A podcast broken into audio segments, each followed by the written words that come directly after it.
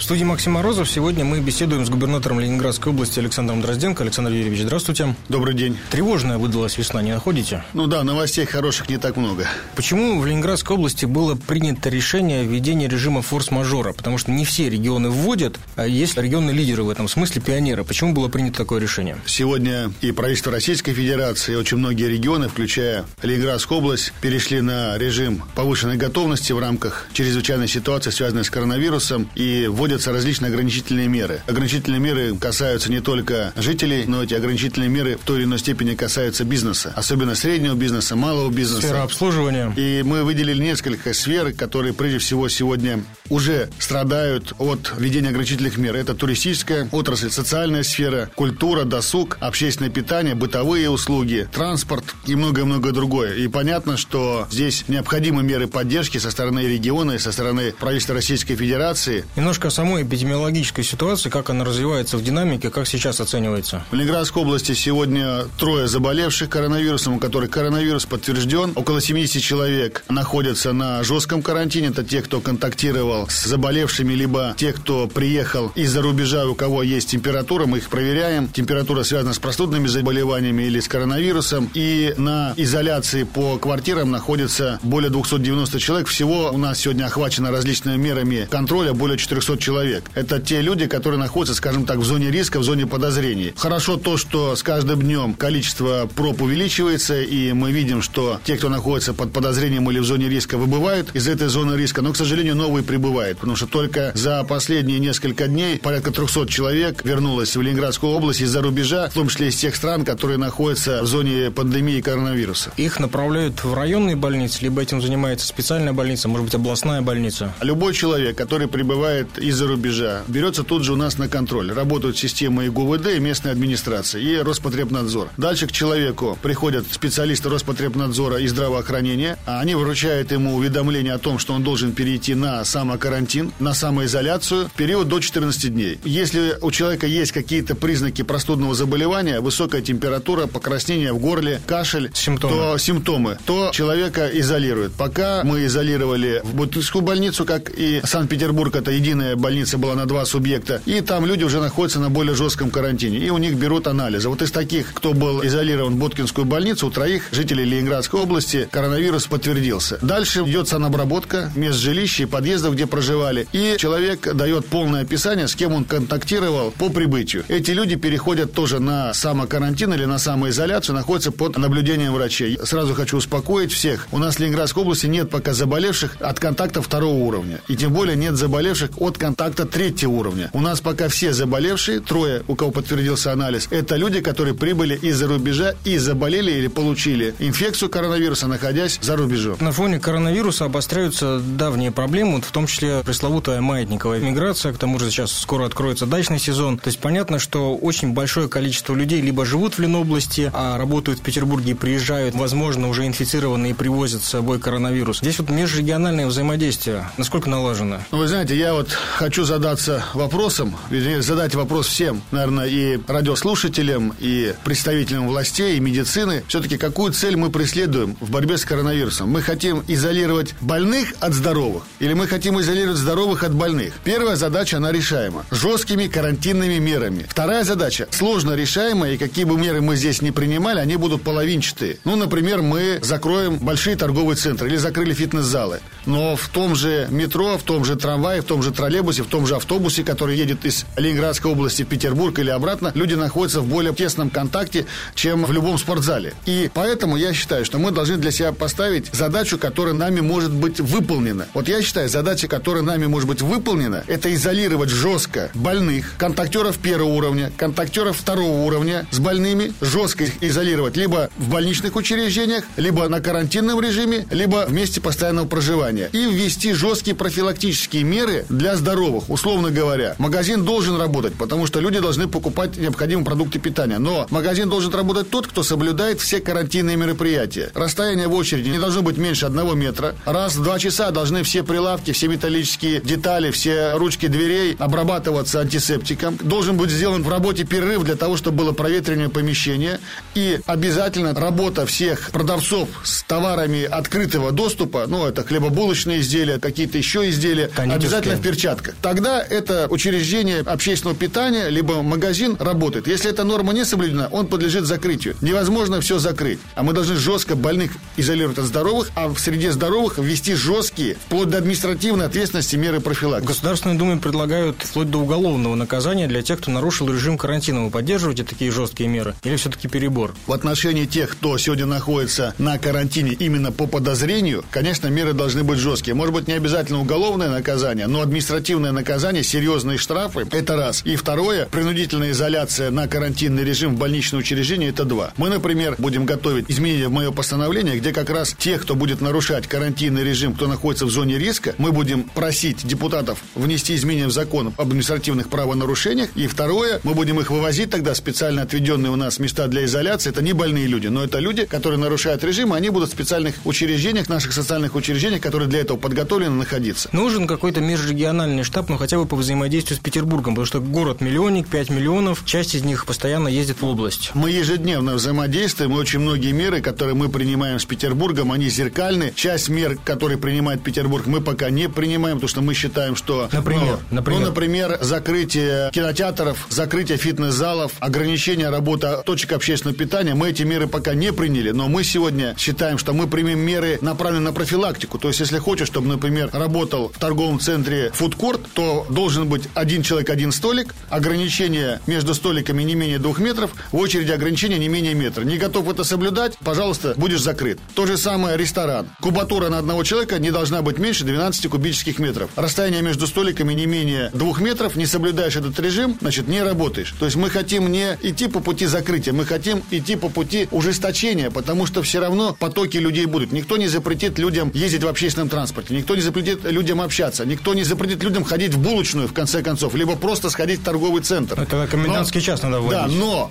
мы должны для здоровых людей ввести жесткие меры профилактики, жесткие меры ограничения. Давайте послушаем один из вопросов как раз по межрегиональному взаимодействию. Генеральный директор туристической фирмы «Вокруг света» Любовь Кузьмичева. Каким образом губернатор Петербурга закрывает лагеря, находящиеся в Ленобласти, на весенние каникулы и запрещает посылать детей Петербурга на весенние каникулы в детские лагеря за два дня до того, как дети должны были заехать на весенние каникулы. Это два субъекта федерации разные. Худшего для детей, чем оставаться на весенние каникулы, в городе нельзя было придумать. Тем самым подставляя лагеря в Ленобласти, которые приготовились к приему смене, закупили продукты для детей. Лучшего карантина для детей придумать было нельзя. Карантин, оплаченный родителями.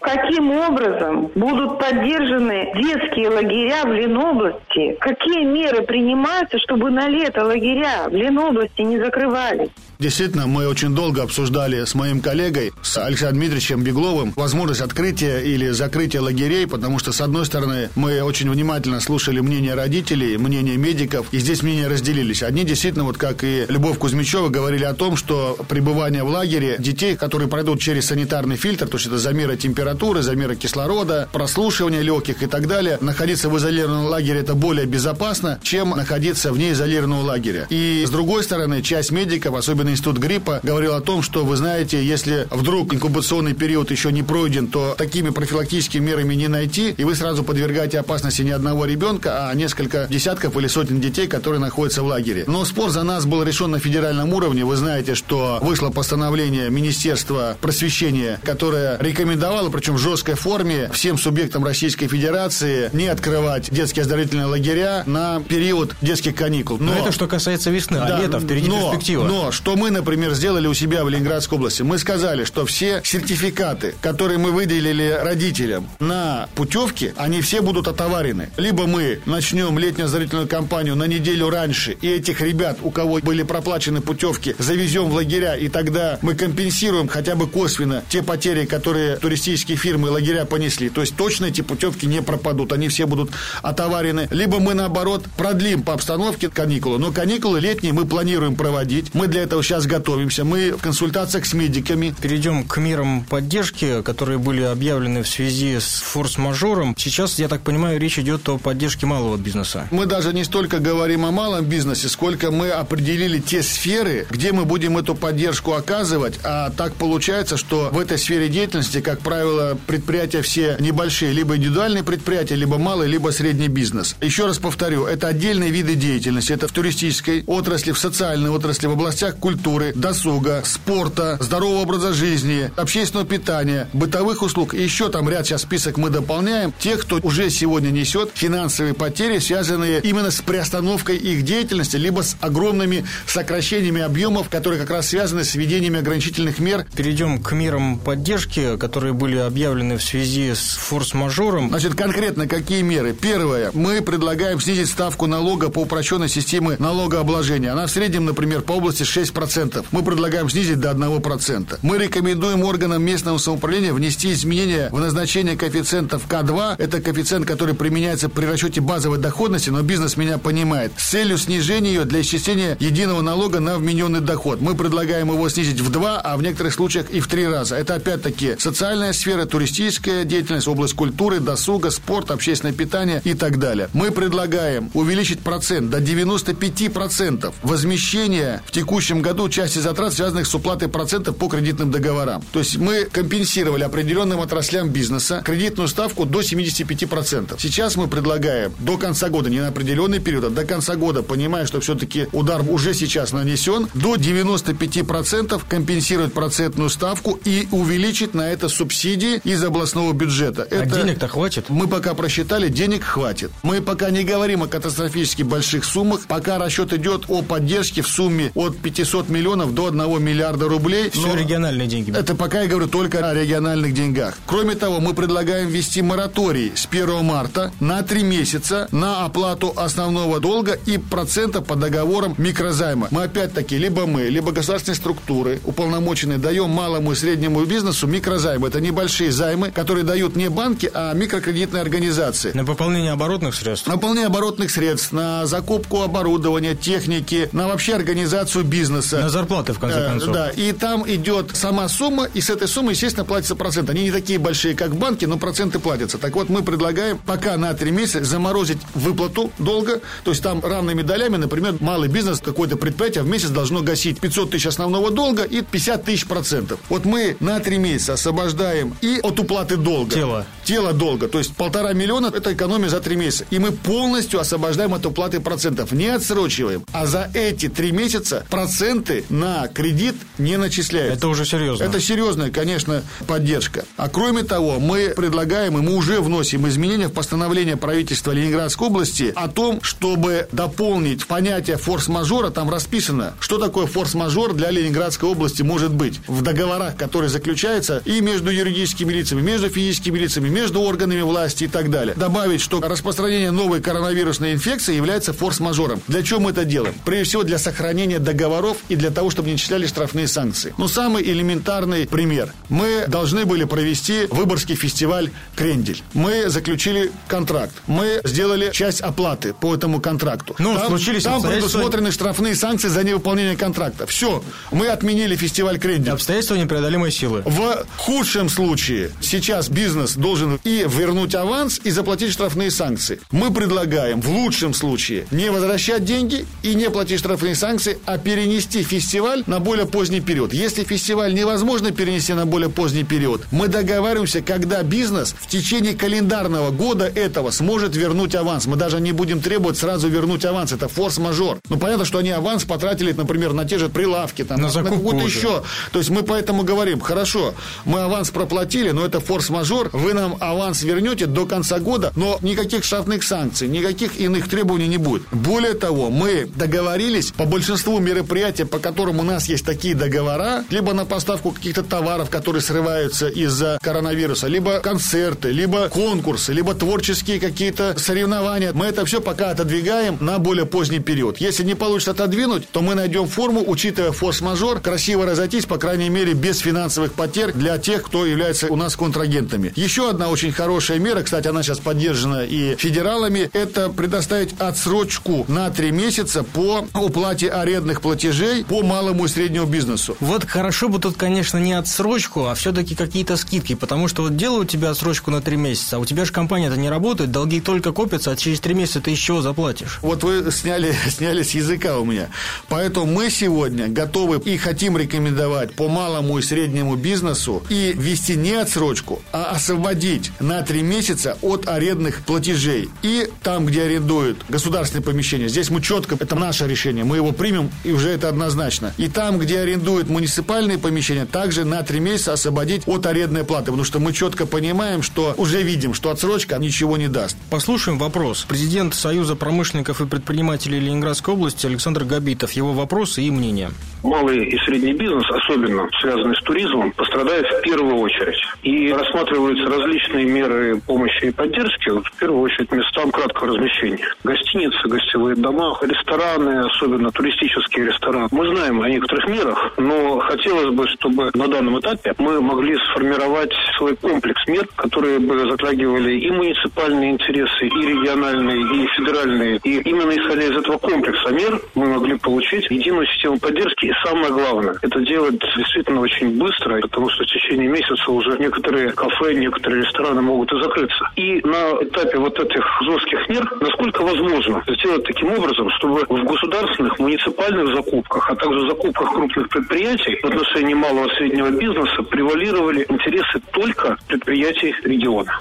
Я начну, наверное, с конца. Мы сейчас разрабатываем комплекс мер поддержки именно предприятий, не только малого и среднего бизнеса, а именно предприятий в области, связанных с закупками. Прежде всего, закупками то, что идет на борьбу с коронавирусом, и в целом то, что связано с закупками. В связи с тем, что мы признали сегодня первое коронавирус форс-мажором, а второе, что мы ввели меры повышенной готовности, у нас есть право делать бесконкурсные прямые закупки. Ну, естественно, здесь надо внимательно смотреть, чтобы под шумок кто-то там не купил что-то в три раза дороже и так далее. Но мы сейчас разрабатываем рекомендации о том, чтобы максимально закупки товаров, услуг, оборудования, инвентаря, каких-то видов работ, которые могут быть выполнены на конкретной территории, конкретными предприятиями в рамках района или в рамках Ленинградской области, приоритет отдавать именно малому и среднему бизнесу, находящемуся в границах Ленинградской области. То есть своими же деньгами поддержать свой бизнес. Ну, Потому тут... что это как бы все равно, когда мы,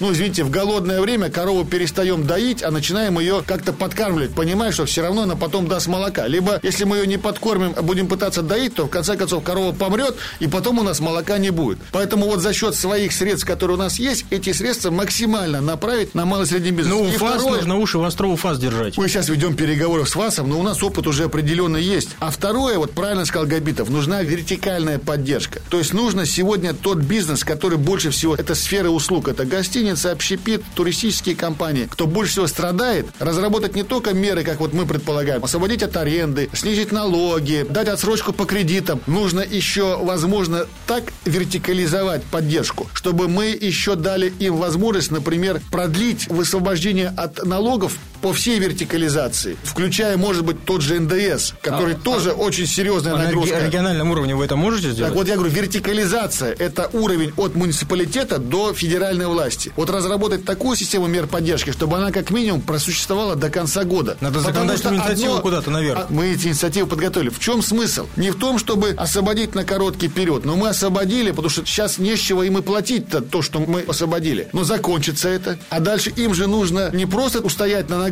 им же надо следующий шаг сделать. Вот мы должны дать поддержку, чтобы бизнес сделал следующий шаг, чтобы бизнес восстановился и работал, а не просто просуществовал в замороженном состоянии. Но мы прекрасно с вами должны понимать, что любые меры, которые принимаются на региональном уровне, это меры половинчатые, потому что значительно серьезная финансовая нагрузка для любого малого, среднего бизнеса, тем более крупного бизнеса, это все-таки федеральные налоги, в том числе и НДС. Поэтому здесь очень важно, чтобы мы еще приняли меры на уровне федеральной поддержки. Есть меры, которые которые можно принять очень быстро. Например, то, что сейчас заставляет весь бизнес переходить на маркировку товаров. Это, во-первых, дорогостоящая вещь, и это организационно сложная вещь. Вы и... предложили мораторий сдвинуть. Конечно, мы говорим, ну зачем сейчас, в эпоху кризиса и финансового, и социального, связанного с коронавирусом, еще и напрягать, и без того в тяжелой ситуации находящийся бизнес, еще заниматься маркировкой товаров. Ну давайте мы переживем, ну отодвинем на 3, на 6 месяцев. Ну, жили до этого, ну проживем этот какой-то период. Мы предлагаем упростить закупки, мы предлагаем отменить контрольные мероприятия. Чего сейчас проверять тех, кто дышит на ладан? Ну чего их проверять? Чтобы еще какой-то штраф вдолбать? Мы сегодня просим налоговую. Это федеральную. Федеральную налоговую. Не арестовывать счета. Сейчас же как? Если какой-то платеж является подозрительным, то сейчас по закону весь, блокировка. весь счет блокировка. Мы говорим, ребята, мы не предлагаем закрыть глаза на этот подозрительный счет. Вы на него глаза не закрывайте, но в сторону отодвиньте его. Пройдет 3-4 месяца. Вы к нему вернетесь и будете разбираться, там Ух, левый счет,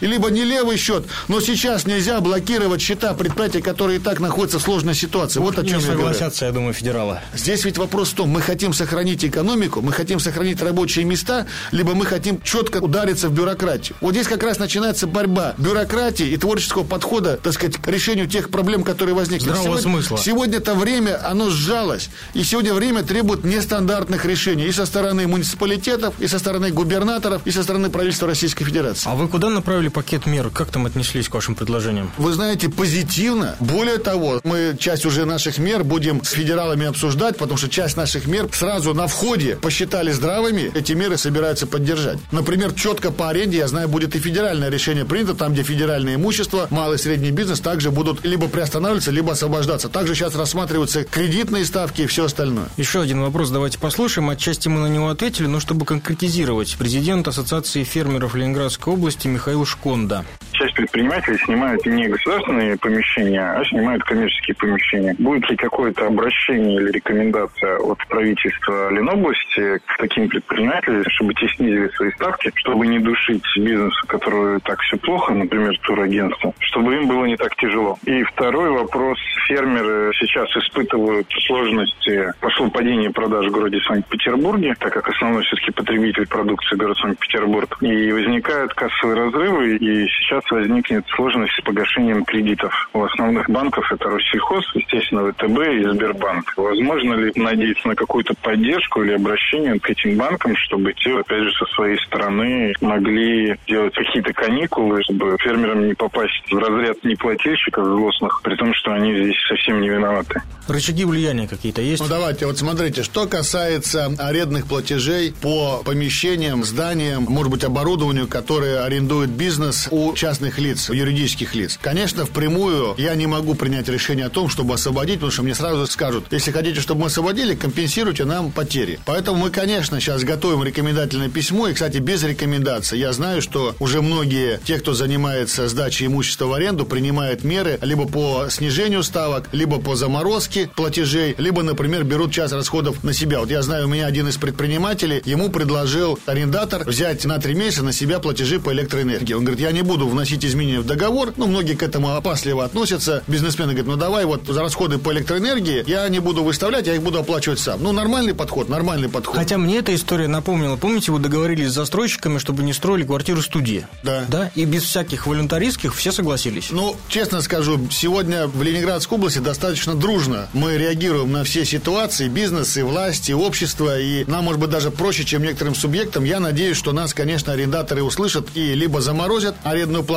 либо найдут иные формы компенсации. С Теперь, банками сложнее. Да, но давайте все-таки разберемся с фермерами. Я бы не согласился с точки зрения Михаила. Приведу пример. Я же очень такой общительный губернатор. И не зря говорят, что народный, да? Не откажешь. Вот. Да, я недавно общался с парой моих знакомых фермеров. Один занимается производством молочной продукции, второй занимается овощной продукцией. Так вот, я никого за язык не тянул. Значит, Андрей производит картофель. Он сказал, я за последний месяц продал картошки больше, чем за предыдущий квартал. Ну, давайте посмотрим магазины. Продукты сегодня покупаются. Мы сегодня видим, что возросла нагрузка практически на все наши предприятия, которые производят продукты питания. Независимо от того, крупы это, консервы это, Помидоры. колбаса это, овощи это. Достаточно все активно покупают. Да, сегодня мы видим, что сворачиваются закупки у ресторанов. И, может быть, те фермеры, которые работали с ресторанами, могут испытывать проблемы. Но растут продажи, например, доставка продуктов на дом. Сегодня даже крупные торговые сети дают объявление о том, что они готовы взять на работу человека с автомобилем автомобилем для того, чтобы он по домам разводил продукты питания, потому что сегодня это такой бум идет. Пользуется сегодня спросом. я знаю, что некоторые ресторанные сети объединяются в единую кухню, не сокращая именно поваров. Где-то, может быть, отпускают в отпуска официантов или не отпускают. Объединяются на одной кухне, начинают производить то, что можно в упаковке доставить как горячее питание домой. А и, тем, кто и многие официанты переходят на то, что становятся доставщиками еды. То есть А вот- те, кто для ресторанов поставлял из фермеров экопродукты, так называемые, им что делать сейчас? Вот смотрите, у фермеров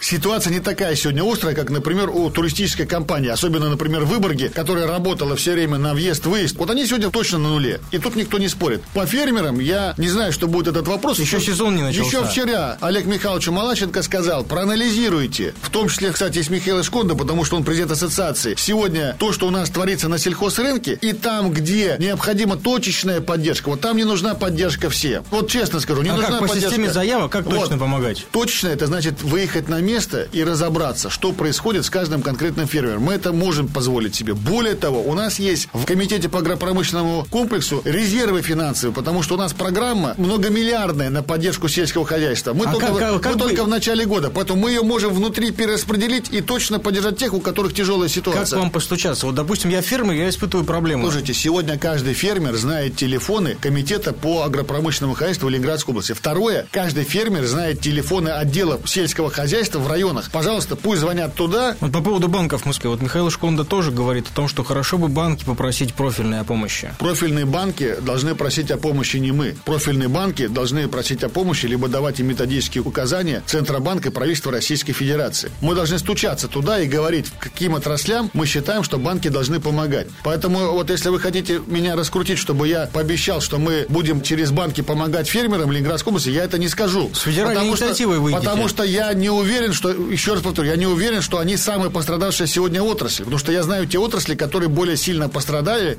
и пострадают, чем фермеры. Мы точно никого в беде не оставим, но будем помогать тем, кто больше всего в этом нуждается. У нас есть вопрос и мнение от Руслана Юсупова, это президент Леноблсоюз строя. На прошлой неделе было совещание в правительстве Ленинградской области, посвященное так называемой сельской ипотеке. Программа заключается в субсидировании ставки по ипотеке и снижении ее для покупателя до ставки 2,7% годовых. И у нас, например, территория Бугровского сельского поселения попала под действие этой программы, а, допустим, Смежная, где фактически одна локация, но там по другую сторону улицы, Муринское поселение, не попала. Аналогичная ситуация сложилась в Янина и в Кудрово, когда Янина попала, а Кудрово нет. К сожалению, по ряду причин невозможно подвести все эти поселения под одни условия, да, и было принято решение, но пока оно еще не зафиксировано, что из этой программы вообще в принципе исключат вот эти зоны массовой застройки жилья УКАД. Хотя вот в нынешние дни это бы очень сильно, конечно, поддержало бы строительную отрасль. И если бы можно было сейчас оперативно распространить действие этой программы на все вот эти зоны массовой застройки жилья в Ленинградской области, это было бы очень классная поддержка бизнеса в эти сложные дни. Но давайте мы все-таки будем понимать, что уже такие пошли вопросы, которые все-таки не касаются впрямую форс-мажора, связанные с коронавирусом, потому что это вопрос сельской ипотеки. И, конечно, Ленинградская область, наверное, еще, может быть, пару-тройку регионов, которые, говоря о сельской ипотеке, должны учитывать нюансы. Вот для чего государство вообще вводило сельскую ипотеку? Для того, чтобы граждане, в том числе из городов, переезжали в сельскую местность, строили себе там свой дом, либо гектар. покупали квартиру и работали на селе. У нас сегодня мы хотим, чтобы под сельскую ипотеку попали зоны массовой жилищной застройки вокруг Санкт-Петербурга. Но это точно никакого смысла, который закладывался в сельскую ипотеку, не имеет. Потому что, еще раз повторю, сельская ипотека создавалась для того, чтобы развивалось российское село и российская деревня. Чтобы там можно было взять дешевый кредит и построить себе дом, либо купить какую-то иную квартиру. Но, тем не менее, нестыковка-то есть, если по сути говорить. Я не напопал, а Кудрова нет. Но выход... Нет, во-первых, должны мы понимать, что это закон. Закон касается только сельских территорий. Если Кудрово это Статус город, города получил. и Мурин это статус город, а Янина не имеет статуса города, или Колтуши не имеет статуса города, они не попали. Хотя те же Колтуши обратились к нам с просьбой отвести в статус городского поселения. Поэтому я скажу вам так, что мы наоборот рассматриваем другое предложение. Мы хотим взять 10 либо 15 километровую зону вокруг Санкт-Петербурга и просить исключить ее из программы сельская ипотека. Нам не нужно по льготным кредитам, чтобы там строили квартиры люди, которые к нам приедут из Мурманска, из Санкт-Петербурга, из других северных регионов, миллионов и которые ничего нашему селу не дадут.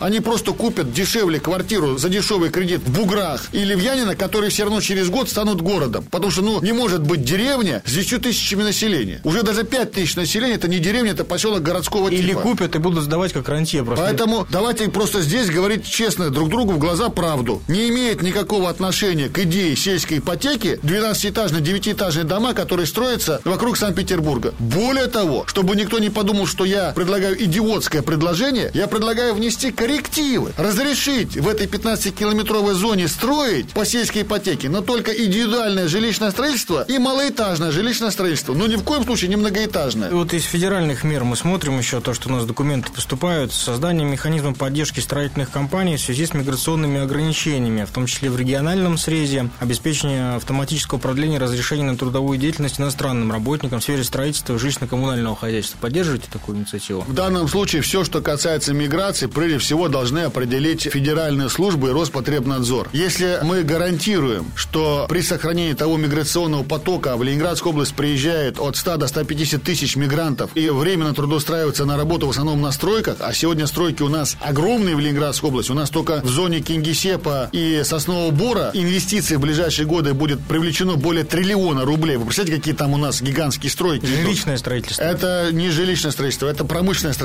Но мы, когда говорим о миграционных потоках, мы должны понимать и жилищное строительство, и так далее. Поэтому вот здесь мы должны понимать, смогут ли Роспотребнадзор и федеральные пограничные службы ГУВД гарантировать нам, что эти миграционные потоки не усугубят нам ситуацию с коронавирусом. А что касается поддержки жилищников, то в отличие от сельской ипотеки, мы их будем впрямую поддерживать из бюджета. Мы уже обратились к заместителю председателя правительства Хуснулину с тем, чтобы первое, увеличить объем финансирования программы «Стимул» по тем регионам, которые являются лидерами жилищного строительства, как Ленинградская область, а мы входим в первую пятерку, а мы входим вообще даже в первую тройку. Увеличить программу «Стимул», в нее включить оплату строительства электросетей, сетей газоснабжения, оплачивать не только строительство, но договора технологического присоединения, оплачивать строительство сетей, оплачивать строительство внутриквартальных дорог, оплачивать строительство развязок. И мы предлагаем по Ленинградской области как минимум программу «Стимул» уже в этом году увеличить в два раза. И с нашим софинансированием это порядка 5 миллиардов рублей. Вот это реальная поддержка, которую мы дадим строительной отрасли. Более того, мы приняли сегодня командирское решение, это очень серьезное решение. У нас была программа «Социальные объекты в обмен на налоги», по которой с 1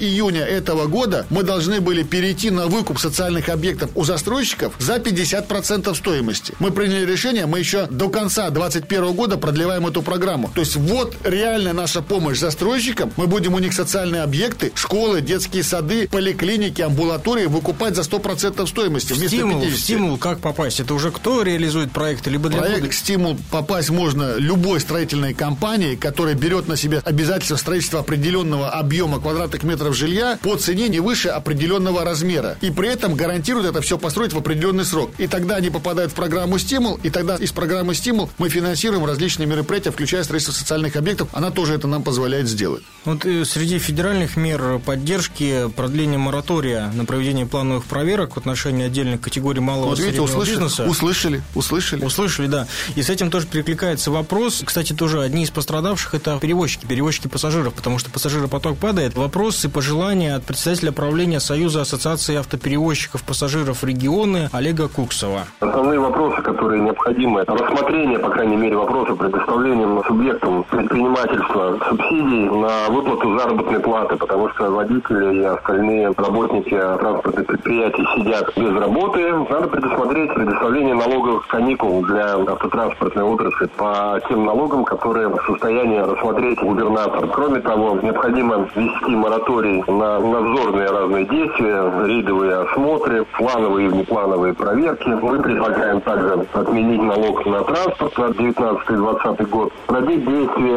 единого налога на вмененный доход для автобусных перевозчиков, ну, минимум на 2-3 года. Ну, давайте начнем с того, что транспортники еще две недели назад работали в нормальном режиме и, более того, продолжают работать в нормальном режиме. Ни Москва, ни Московская область, ни Санкт-Петербург, ни Ленинградская область, ни другие регионы не ограничили работу транспортных служб. Пассажиропоток упал. Пассажиропоток упал, это да, но это не те меры, которые требуют той огромной финансовой поддержки, о которой говорит уважаемый Олег Куксов. Ну, во-первых, почему мы должны компенсировать, даже если на месяц водитель уйдет в вынужденный отпуск, ну давайте сдвиньте графики отпусков, передвиньте их сейчас. Даже по самым скептическим прогнозам, она к июню месяца прекращается, эта пандемия.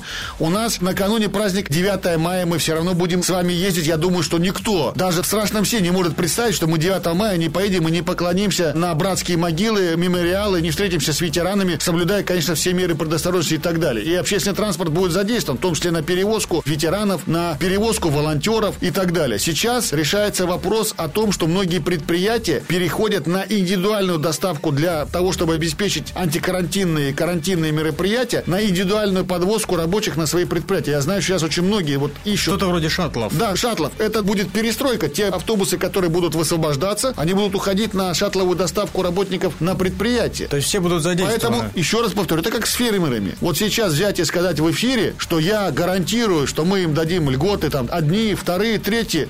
Да, мы готовы каждую отрасль точно поддержать. Но после анализа меры поддержки второго уровня или второго этапа мы сейчас только разрабатываем. Но их у нас есть время разработать. Мы хотим, чтобы мы внимательно каждую отрасль проанализировали. И говоря о тех же фермерах, мы должны понять, какой фермер пострадает. Если у нас где-то упали закупки, мы посмотрим, например, мясо, в чем я сомневаюсь. Или, например, рыбы, в чем я тоже сомневаюсь. Хотя мясо, может быть, пост идет, может быть, тут что-то упало. Тогда мы эту отрасль точно поддержим. Но не так, что мы поддержим все всех фермеров, потому что у нас коронавирус. Да, экономика должна работать, тем не менее. Александр Юрьевич, огромное спасибо вам за это интервью. Всем остается пожелать здоровья и э, чтобы здравый смысл все-таки победил. Мы за здравый смысл, всем здоровья и давайте все-таки победим и вирус. Поэтому главное быть дружными, друг другу помогать, быть спокойными. В завершение хочу сказать, вот у нас стартовала акция «Добрый сосед» в Ленинградской области, когда люди друг другу помогают, особенно тем, кто оказался на самоизоляции либо на карантине. К этой акции присоединяются как их соседи, так и волонтеры, так и просто жители города города, поселка, деревни. Но мне что очень приятно, уже начали подключаться и крупные предприятия. Например, Бронка Групп подключилась к акции «Добрый сосед», закупает централизованные продукты питания и тем, кому необходимо, эти продукты питания самостоятельно доставляет. Я призываю всех поддержать акцию «Добрый сосед».